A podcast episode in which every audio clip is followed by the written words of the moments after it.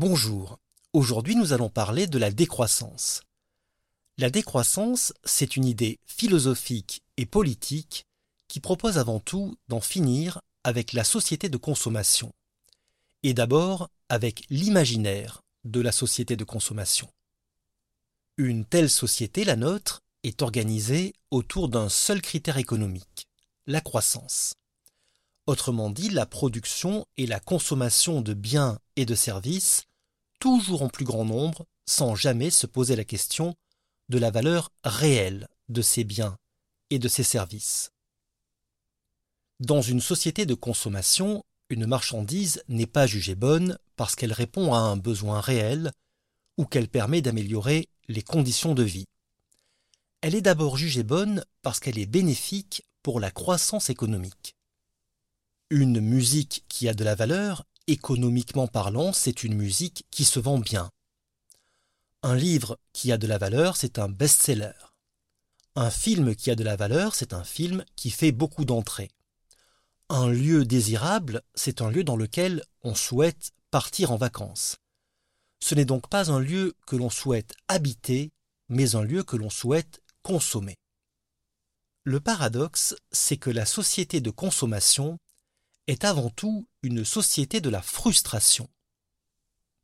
Si une marchandise donnée suffisait à nous satisfaire, nous n'aurions pas besoin d'acheter ensuite une autre marchandise pour la remplacer. Par exemple, si l'iPhone 1 était un téléphone satisfaisant, nous n'aurions pas besoin de le remplacer par l'iPhone 2, puis par l'iPhone 3 et ainsi de suite jusqu'à l'iPhone 14, jusqu'à l'iPhone 400, jusqu'à l'iPhone 10 000. Et cette frustration entraîne avec elle toute l'activité économique. Elle est le moteur de l'économie. En effet, pour que l'utilisation de l'iPhone 14 ait un sens, il faut aussi remplacer la 4G par la 5G, tout comme il avait fallu remplacer la 3G par la 4G, et ainsi de suite. C'est pourquoi chacun des objets produits dans la société de consommation n'est pas fait pour nous satisfaire, mais pour nous frustrer. Mais cette frustration n'est pas liée au progrès technique. Contrairement à ce que nous croyons, ce n'est pas parce qu'un objet est devenu obsolète que nous ressentons le besoin de le remplacer par un objet plus récent. Pour bien le comprendre, prenons l'exemple de la soif. Lorsque nous avons soif, si nous buvons de l'eau, notre soif est apaisée, et donc nous n'avons plus soif. Mais si nous buvons du Coca-Cola, une boisson qui est le symbole même de la société de consommation, que se passe-t-il? Eh bien, contrairement à l'eau, le Coca-Cola n'apaise pas la soif. Bien au contraire, il nous donne soif. Mais il provoque une soif très particulière. Non pas la soif de boire, mais la soif de boire du Coca-Cola. Autrement dit, la soif de consommer. Autre exemple, fumer une pipe ou un cigare est un plaisir qui peut nous détendre et nous délasser. Alors que fumer une cigarette provoque en nous une frustration. Fumer une cigarette, ce n'est pas satisfaire un désir ni un besoin. C'est créer un manque, celui de fumer encore une autre cigarette ensuite et encore une autre. Dernier exemple, faire un bon repas, cela apaise la faim, et donc cela ne nous donne pas du tout envie de faire tout de suite après un autre repas. Au contraire, si nous mangeons des bonbons Haribo par exemple, non seulement cela n'apaisera pas notre faim, mais cela aura exactement l'effet contraire. Cela nous donnera envie de manger encore d'autres bonbons Haribo. Ainsi, il peut nous arriver de ne pas finir un bon repas, parce que nous n'avons plus faim, parce que nous sommes rassasiés. Par contre, on n'a jamais vu un enfant ne pas finir son sachet de bonbons, tout comme on n'a jamais vu un fumeur ne pas terminer son paquet de cigarettes. Tous ces exemples montrent que dans une société de consommation, les marchandises n'ont pas pour but de provoquer notre satisfaction, mais celui de provoquer notre frustration. La consommation ne comble pas nos besoins, elle les multiplie. Le philosophe Épicure nous apprenait que le bonheur consistait avant tout à savoir faire la différence entre nos désirs naturels et nos désirs superflus. La société de consommation fait exactement le contraire. Elle nous apprend à confondre les désirs naturels avec les désirs superflus. Par la puissance de feu de la publicité, du marketing, des techniques toujours plus sophistiquées de manipulation mentale, elle fait de nous des anti-épicuriens, éternellement insatisfaits.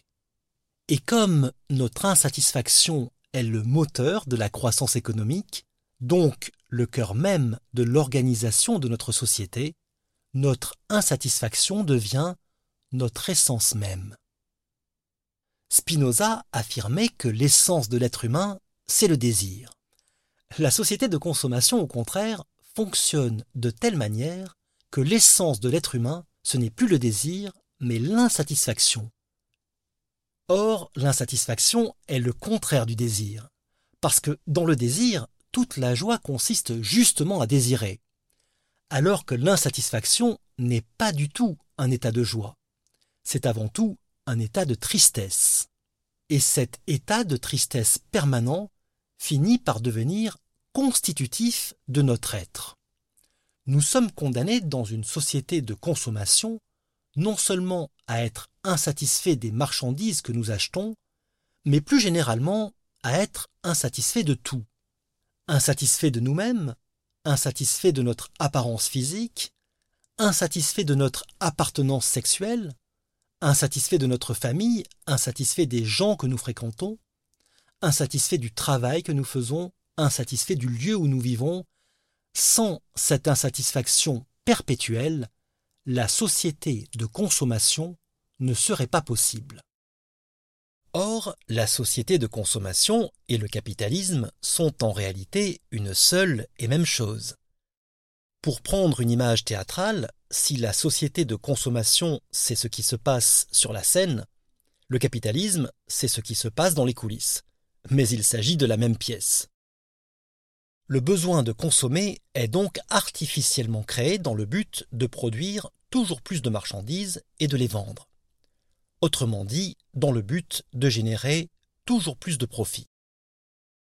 Seulement voilà, si la volonté de générer du profit est illimitée, alors, pour pouvoir y répondre, la production de marchandises aussi doit être illimitée.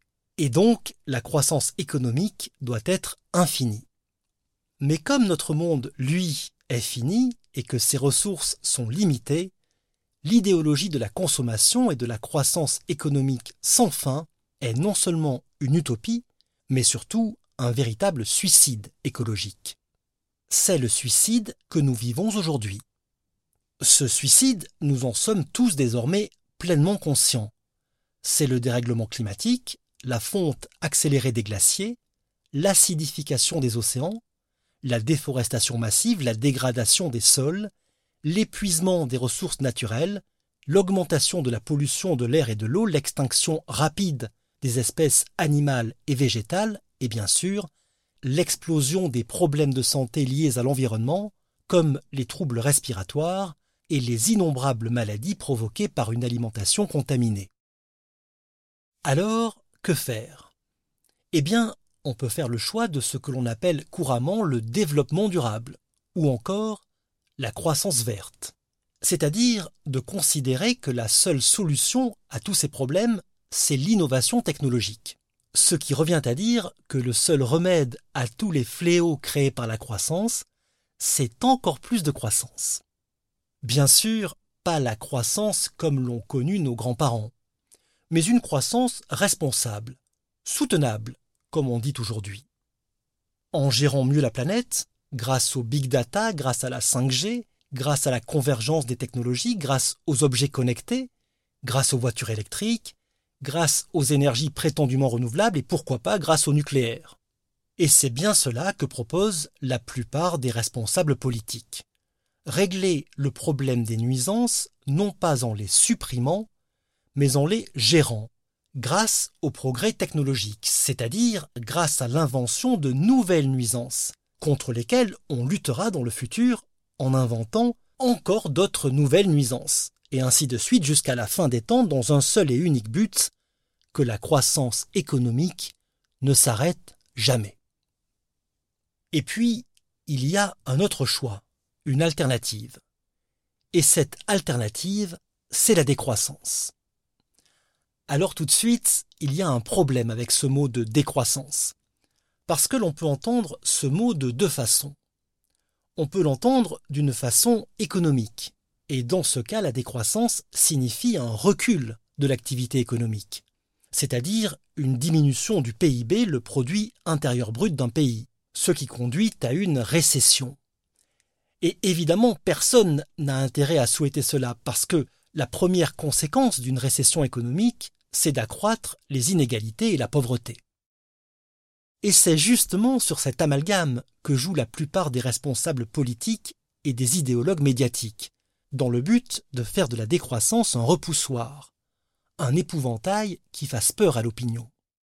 Alors qu'en fait, le mot décroissance ne doit pas s'entendre dans un sens économique, mais dans un sens philosophique. En effet, d'un point de vue économique, décroissance et récession sont synonymes, c'est vrai. Et pourtant, d'un point de vue philosophique, la récession et la décroissance s'opposent. Tout simplement parce que, d'un point de vue économique, la décroissance est quelque chose que l'on subit. Alors que d'un point de vue philosophique, la décroissance est quelque chose que l'on choisit. En fait, tout repose sur cette différence. Et cette différence montre bien que la pensée économique et la pensée philosophique finissent toujours par s'opposer. La décroissance est donc un terme provocateur qui consiste à dire si vous pensez uniquement de façon économique, alors, tôt ou tard, vous aurez la récession, ne serait-ce qu'en raison de l'effondrement des ressources naturelles et des pénuries qui s'en suivront alors que si vous pensez de façon philosophique, vous pouvez élaborer un projet de société différent de la société de consommation. C'est pourquoi la décroissance est un mot qui nous place en face de la principale alternative de pensée qui s'offre à nous. Devons-nous penser nos vies, nos besoins, notre organisation sociale en termes économiques ou bien en termes philosophiques? Et le mot de décroissance, dans ce sens, est un mot extrêmement fort, puisqu'il indique la réponse. Penser en termes économiques, cela revient finalement à subir, et dans ce cas, la décroissance est synonyme de récession. Au contraire, penser en termes philosophiques, c'est choisir. Et dans ce cas, la décroissance est synonyme non pas simplement de progrès, comme nous allons le voir, mais d'avenir.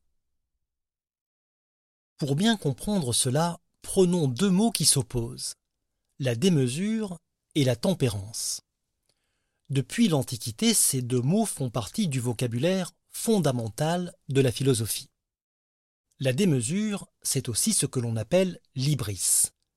L'ibris fait référence à un comportement d'excès, d'immodération, d'exagération et de violence vis-à-vis -vis des dieux ou de l'ordre naturel. L'ibris, c'est quand l'être humain s'imagine qu'il peut être aussi puissant que les dieux, quand il pense que le monde lui appartient, qu'il en est le maître et le possesseur. L'ibris, c'est donc toujours une transgression des limites de la condition humaine, une transgression qui trouve son origine dans un désir de puissance insensé. Dans la mythologie grecque, l'ibris était considéré comme une offense grave envers les dieux, une offense qui déclenchait la némésis, c'est-à-dire la colère, la vengeance des dieux. Vengeance qui provoquait des conséquences désastreuses pour l'individu et la cité. Sur le plan philosophique, l'ibris désigne donc une ignorance de l'homme quant à ses propres limites. Le contraire de l'ibris, bien sûr, c'est la tempérance. La tempérance, c'est la maîtrise de soi grâce à la connaissance et à l'acceptation des limites de l'être humain. La tempérance se manifeste par une juste mesure dans nos désirs et nos appétits. Elle nous encourage à ne pas céder à nos pulsions de manière excessive. Mais la tempérance, telle que la définit la tradition philosophique, n'a rien à voir avec la répression ou la négation de nos désirs. elle suppose plutôt une conscience de soi, donc une confiance en soi, qui permet de se forger un caractère solide et équilibré. La tempérance est donc une vertu morale qui rend possible une conduite prudente, juste et courageuse. Eh bien, la décroissance, c'est un mot qui désigne la volonté de faire le choix de la tempérance plutôt que de succomber à l'ibris, à la démesure. Une société de croissance, une société de consommation, comme nous l'avons dit, ne peut fonctionner que si elle rend, pour ainsi dire, les gens fous.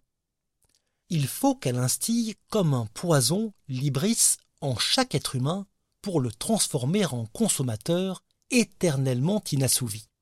Car ce consommateur, esclave de ses pulsions, est nécessaire à une société de croissance illimitée. Et cet esclave, c'est aussi bien le milliardaire que le consommateur de base. Le milliardaire Elon Musk, par exemple, est totalement victime de son ibris. Et il a besoin, pour satisfaire son ivresse de toute puissance, d'une société démesurée, d'une société qui lui permette d'accumuler suffisamment de richesses pour réaliser des projets futiles et nuisibles comme celui de développer le tourisme spatial par exemple. Et ce qui est pervers dans la société de consommation, c'est que le petit consommateur est à la fois le complice et le semblable du milliardaire. Tout comme le milliardaire, le petit consommateur est lui aussi incapable de maîtriser ses pulsions. Et donc, il joue à fond le jeu de la société de consommation, société dont il est lui aussi à la fois la victime et le coupable. Et cela pour une raison simple. Même s'il ne partage pas la richesse du milliardaire, loin s'en faut, le consommateur de base partage le même imaginaire. La décroissance, c'est un mot provoquant, blasphématoire, qui a justement pour but de briser cet imaginaire, ce cercle vicieux, cette alliance morbide entre les riches et les pauvres, unis dans un même projet de production et de consommation sans limite. La décroissance, c'est donc d'abord une éthique de vie.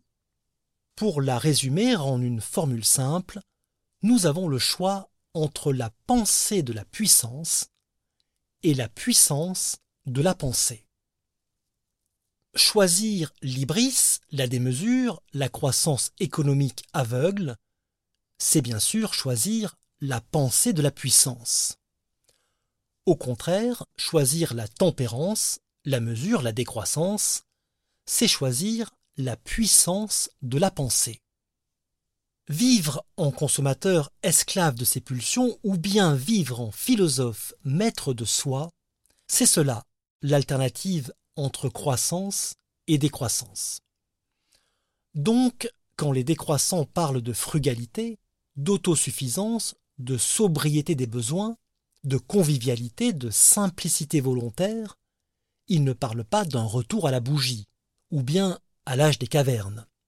Ils parlent au contraire d'un choix philosophique fondamental, le choix d'une vie bonne, c'est-à-dire d'une vie qui privilégie ce qui est bon pour l'être humain plutôt que ce qui est bon pour la croissance économique. La philosophie de la décroissance est donc une manière contemporaine de poser l'une des plus anciennes questions philosophiques. Qu'est-ce qu'une vie bonne? Et nous sentons bien que cette question est en quelque sorte concurrencée par une autre question. Qu'est-ce qu'une vie réussie? Pourtant, en formulant ces deux questions, qu'est-ce qu'une vie bonne et qu'est-ce qu'une vie réussie, on remarque tout de suite quelque chose de surprenant. Ces deux questions qui semblent si proches appellent pourtant des réponses très différentes, voire même tout à fait opposées. Lorsque l'on pense à une vie réussie, les mots qui nous viennent à l'esprit sont le succès, l'accomplissement, l'ascension sociale, la performance, la victoire, la conquête. Et ces mots eux-mêmes évoquent l'argent, l'accumulation de biens, le luxe, l'abondance, l'opulence. Et ce que l'on remarque, c'est que tous ces mots appartiennent au champ lexical de la richesse. Alors qu'au contraire, lorsqu'on pense à une vie bonne, les mots qui nous viennent à l'esprit semblent plutôt appartenir au champ lexical de la pauvreté, comme par exemple modération, sobriété, simplicité, parcimonie, frugalité. Qu'est-ce que ce petit exercice lexical nous révèle? Qu'une vie bonne serait le contraire d'une vie réussie? Les choses sont un peu plus subtiles. Disons qu'une vie réussie, comme on l'entend habituellement, c'est une vie qui correspond à des critères que nous n'avons pas choisis. Nous pouvons certes réussir notre vie, mais dans un système capitaliste, ce n'est pas nous qui décidons de ce qu'est une vie réussie. Réussir sa vie, c'est donc se conformer à un système de valeurs hétéronome, c'est-à-dire à un système de valeurs qui n'est pas le nôtre, mais qui nous est dicté, imposé par la croissance économique. Et une vie bonne, au contraire, c'est une vie qui correspond à des critères que personne ne nous a dictés, mais que nous avons nous-mêmes choisis. Et c'est pourquoi une vie bonne n'est pas une vie pauvre, mais une vie autonome. C'est-à-dire une vie dans laquelle ce n'est pas l'économie qui est le critère aveugle de ce qui est souhaitable et de ce qui ne l'est pas, mais notre propre jugement, notre propre intelligence. Se demander ce qu'est une vie bonne, c'est donc se demander philosophiquement en quoi consiste le progrès. Est-ce que le progrès, c'est des voitures qui se conduisent toutes seules? Est-ce que le progrès, c'est de passer 8 heures par jour derrière un écran? Est-ce que le progrès, c'est de taper 1, taper 0 ou taper étoile plutôt que de parler à un être humain lorsque l'on passe un coup de fil? Est-ce que le progrès, c'est de sélectionner génétiquement les futurs enfants en fonction des attentes de leurs parents. Est-ce que le progrès, c'est la disparition totale de la vie privée? Est-ce que le progrès, c'est de laisser un algorithme décider quelles études fera un jeune lycéen? Certes, d'un point de vue économique, toutes ces choses constituent des progrès. Mais du point de vue de la liberté et de l'autonomie humaine, elles constituent indéniablement des régressions, des regrets, comme le disait Élisée Reclus. Et c'est pourquoi le progrès qui suit désormais son cours sans se soucier des aspirations humaines est avant tout une notion économique et fort peu philosophique. D'ailleurs, le progrès menace même désormais de priver l'humanité de ce qui lui a toujours donné une raison de se développer, la confiance en l'avenir. Jamais, jusqu'à aujourd'hui, l'humanité n'avait été privée d'avenir. Mais désormais l'avenir semble appartenir plus aux machines qu'aux humains. La décroissance est donc aussi un appel à remplacer la notion fétiche de progrès par la notion d'avenir. Un avenir qui ne doit pas être subi, mais pensé, imaginé et créé. Si c'est bien cela la décroissance, c'est-à-dire le choix de créer l'avenir plutôt que de le subir, alors la décroissance existait bien avant la croissance. Elle portait certes un autre nom, elle s'appelait la sagesse, la sobriété, la convivialité, le partage, la joie de vivre. C'est lorsque l'obsession de la croissance est devenue tyrannique que la joie de vivre a dû se cacher par ruse sous le pseudonyme de décroissance. Il y a 2300 ans, un enfant se pencha sur une fontaine pour boire de l'eau dans ses mains. Lorsqu'il le vit, le philosophe Diogène s'exclama qu'il avait enfin trouvé son maître. Ce jeune enfant, dit-il, m'apprend que je n'ai pas besoin du superflu et que je peux vivre encore plus frugalement. Et Diogène brisa son écuelle. La recherche de la vie simple et bonne venait de commencer. Aujourd'hui, grâce à la décroissance, cette recherche continue. Parole de philosophe.